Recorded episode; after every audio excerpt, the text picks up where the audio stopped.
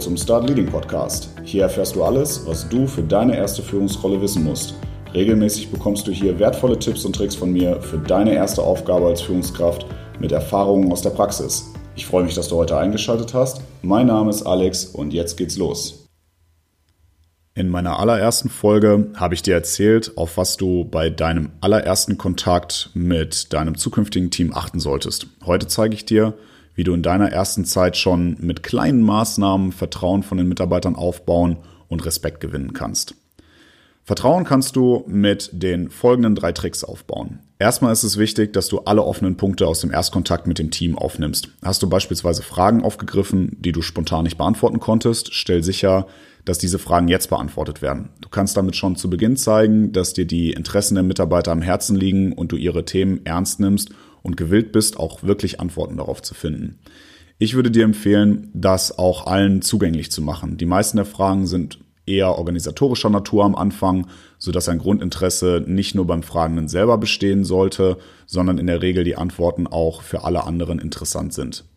Als nächstes ist die Umsetzung deiner angekündigten Maßnahmen wahnsinnig wichtig. Wenn du also bei der Bekanntgabe von dir als neuem Chef bereits angekündigt hast, was du als nächstes tun wirst, ist es wichtig, dass du das jetzt umsetzt. Hast du also beispielsweise One-to-Ones oder manchmal nennt man sie auch Joe-Fixe und Team-Meetings geplant, dann stell die Termine jetzt ein. Eine Erfahrung, die ich gemacht habe, ist auch, dass man mit jedem zu Beginn auch erstmal ein informelles Gespräch führen sollte, wo die fachlichen Themen noch gar keine Rolle spielen. So hast du die Möglichkeit, ein Gefühl dafür zu bekommen, was den Mitarbeiter bewegt, wie er tickt, welche beruflichen Interessen er hat, zum Beispiel in Bezug auf Weiterentwicklung und so weiter. Vor allem für schüchterne Mitarbeiter ist das ein gutes Format, um sie aus der Deckung geholt zu bekommen. Schüchterne Mitarbeiter reden vielleicht nicht viel, aber wenn du sie gezielt mit offenen Fragen lockst, bekommst du hier auch schon viel über die Person raus und schaffst es sogar, dass von ihr nochmal Fragen gegebenenfalls platziert werden, die sie sich in der großen Runde nicht trauen oder nicht getraut haben zu fragen. Oft hast du bei diesen Gesprächen auch die Chance, einen sehr, sehr wichtigen Stakeholder zu identifizieren. Das ist der Mitarbeiter, der denkt, dass er deinen Job gegebenenfalls mehr verdient hat. Dass es diesen Mitarbeiter gibt, ist natürlich nicht zwingend immer der Fall, aber falls es ihn gibt, dann musst du dich damit auf jeden Fall auseinandersetzen. Dass der Mitarbeiter denkt, er hätte den Job mehr verdient, kann viele verschiedene Gründe haben. Zum Beispiel vertraut er nicht auf deine Kompetenz, weil er schon viel länger dabei ist oder er hat sich vielleicht sogar auf die Rolle beworben, ähm, aber du hast den Vorzug bekommen. In jedem Fall ist diese Person einer deiner wichtigsten Stakeholder. Er kann in der Regel einen großen Einfluss im Team haben, schon allein, weil er das Team viel persönlicher kennt als du. Das heißt, wenn ihr beide nicht miteinander klarkommt, hast du direkten Gegner im eigenen Team. Es ist also wichtig, dass ihr das Thema offen ansprecht und du ihm klar machst, dass du auf seine Unterstützung hoffst und du dir eine gute Zusammenarbeit wünschst. Gegebenenfalls macht es auch Sinn, wenn du das Gefühl hast, dass ihr charakterlich eigentlich miteinander klarkommt, dass du ihm direkt die Vertretungsrolle für deine Rolle anbietest, für den Fall, dass du mal im Urlaub bist oder krank bist oder so. Insgesamt kannst du bei diesen Gesprächen also schon ein gutes Gefühl für das Team bekommen. Wer ist der Redelsführer? Wer ist Beobachter? Wer will eigentlich nur seine Arbeit machen und mit den anderen eigentlich gar nicht so richtig was zu tun haben? Wer möchte sich weiterentwickeln und so weiter? Mach dir auf jeden Fall auch zu jedem der Gespräche im Nachgang Notizen. Du wirst am Anfang so darauf fokussiert sein, so viel richtig zu machen, wie du kannst, dass es dir wahrscheinlich nicht möglich sein wird, alles zu merken. Allerdings kommt es extrem wertschätzend an, wenn du dir Inhalte aus dem jeweiligen ersten Gespräch gemerkt hast und darauf gegebenenfalls später nochmal zu sprechen kommst. Also hat dir beispielsweise ein Mitarbeiter über seinen Lieblingsfußballverein erzählt und über das nächste Spiel mit dem Angstgegner oder so, dann kommt das extrem nett rüber, wenn du beim nächsten Mal das Spiel nochmal ansprichst, wie das wohl gelaufen ist und äh, wie ihm das Spiel gefallen hat. Zu guter Letzt noch mein wichtigster Tipp für dich, wie du am Anfang schon Vertrauen aufbauen kannst. Bei deiner Antrittsrede hast du dich ja hoffentlich kurz gefasst. In den ersten Tagen solltest du dich dann aber nochmal etwas umfassender vorstellen. Ein gutes Setting dafür ist beispielsweise das erste Teammeeting. Ganz wichtig hierbei nochmal, insbesondere wenn du ganz frisch Führungskraft bist, achte sehr gut darauf, dass du nicht deinen Führungsstil beschreibst. Es ist eher schwierig, darüber glaubhaft eine Aussage zu treffen, wenn du vorher noch nie geführt hast. Vermutlich würde dir das auch keiner abkaufen, insbesondere dann, wenn deine neuen Mitarbeiter wissen, dass du, dass das deine erste Führungsrolle ist Aber was kannst du stattdessen tun? Ich bin bisher hier immer so vorgegangen, ich habe ein paar private Details erzählt, dabei auch Fotos gezeigt aus meinem Privatleben und damit Eigenschaften abgeleitet, die mich als Mensch und somit auch als Führungskraft ausmachen. Fotos helfen, um etwas Persönliches von sich preiszugeben. Wenn du meine erste Folge gehört hast, dann weißt du zum Beispiel auch, dass ich in meiner Freizeit Triathlon betreibe. Ich habe kein Problem damit, mich im Triathlonanzug zu zeigen. Die Leute sehen mich ja sowieso bei den Wettkämpfen so. Aber es zeigt den Leuten, dass ich nicht 24 Stunden am Tag der Typ mit dem Sakko bin.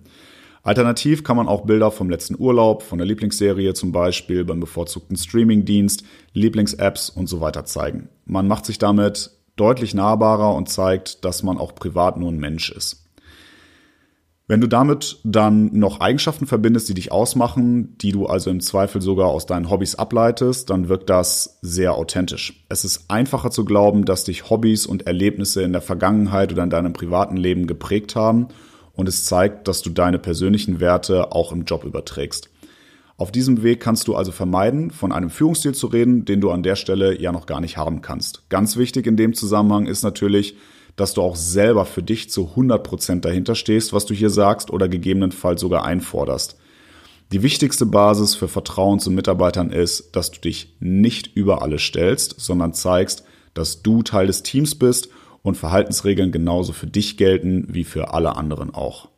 Neben dem Vertrauen kannst du mit den folgenden zwei Punkten auch direkt Respekt erlangen in den ersten Tagen. Zum einen solltest du lernen, Entscheidungen zu treffen. Das klingt für den Anfang erstmal einfacher als es ist, aber denk dran, warst du vorher in einer fachlichen Rolle, hast du gegebenenfalls Entscheidungen für dein eigenes Thema getroffen, manchmal gegebenenfalls in Abstimmung auch mit deinem Vorgesetzten. Wenn du jetzt Entscheidungen triffst, haben diese Entscheidungen oft auch Auswirkungen auf dein Team oder vielleicht sogar die Art, wie dein Team gesehen wird.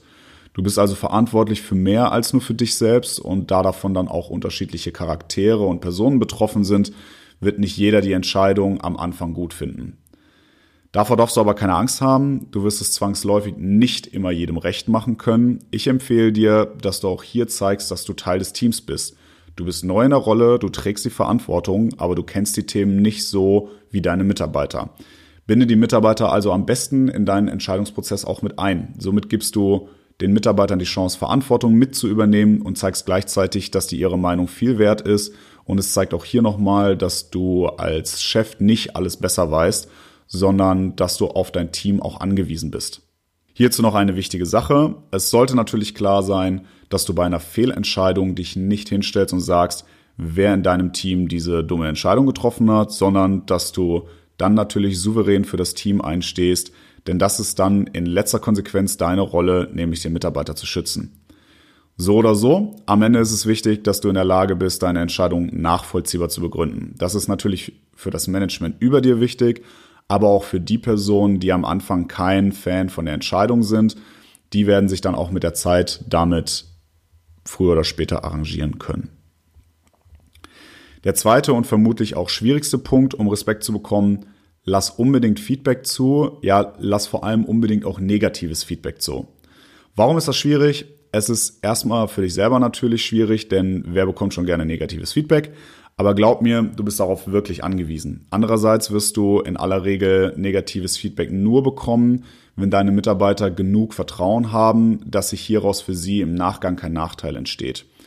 Oder aber du hast jemanden im Team, der natürlich so extrovertiert ist und dem Konsequenzen auch da völlig egal sind. Grundsätzlich solltest du das aber anbieten und gleichzeitig darauf achten, dass das Feedback konstruktiv ist. Konstruktiv heißt in dem Fall für mich, dass der Mitarbeiter seine Punkte klar begründen kann. Also warum ist das, was du getan oder gesagt hast, negativ angekommen beim Team? Du wirst am Anfang oftmals Situationen haben, wo dir die Konsequenzen dessen, was du tust oder sagst, nicht immer vollständig klar sind.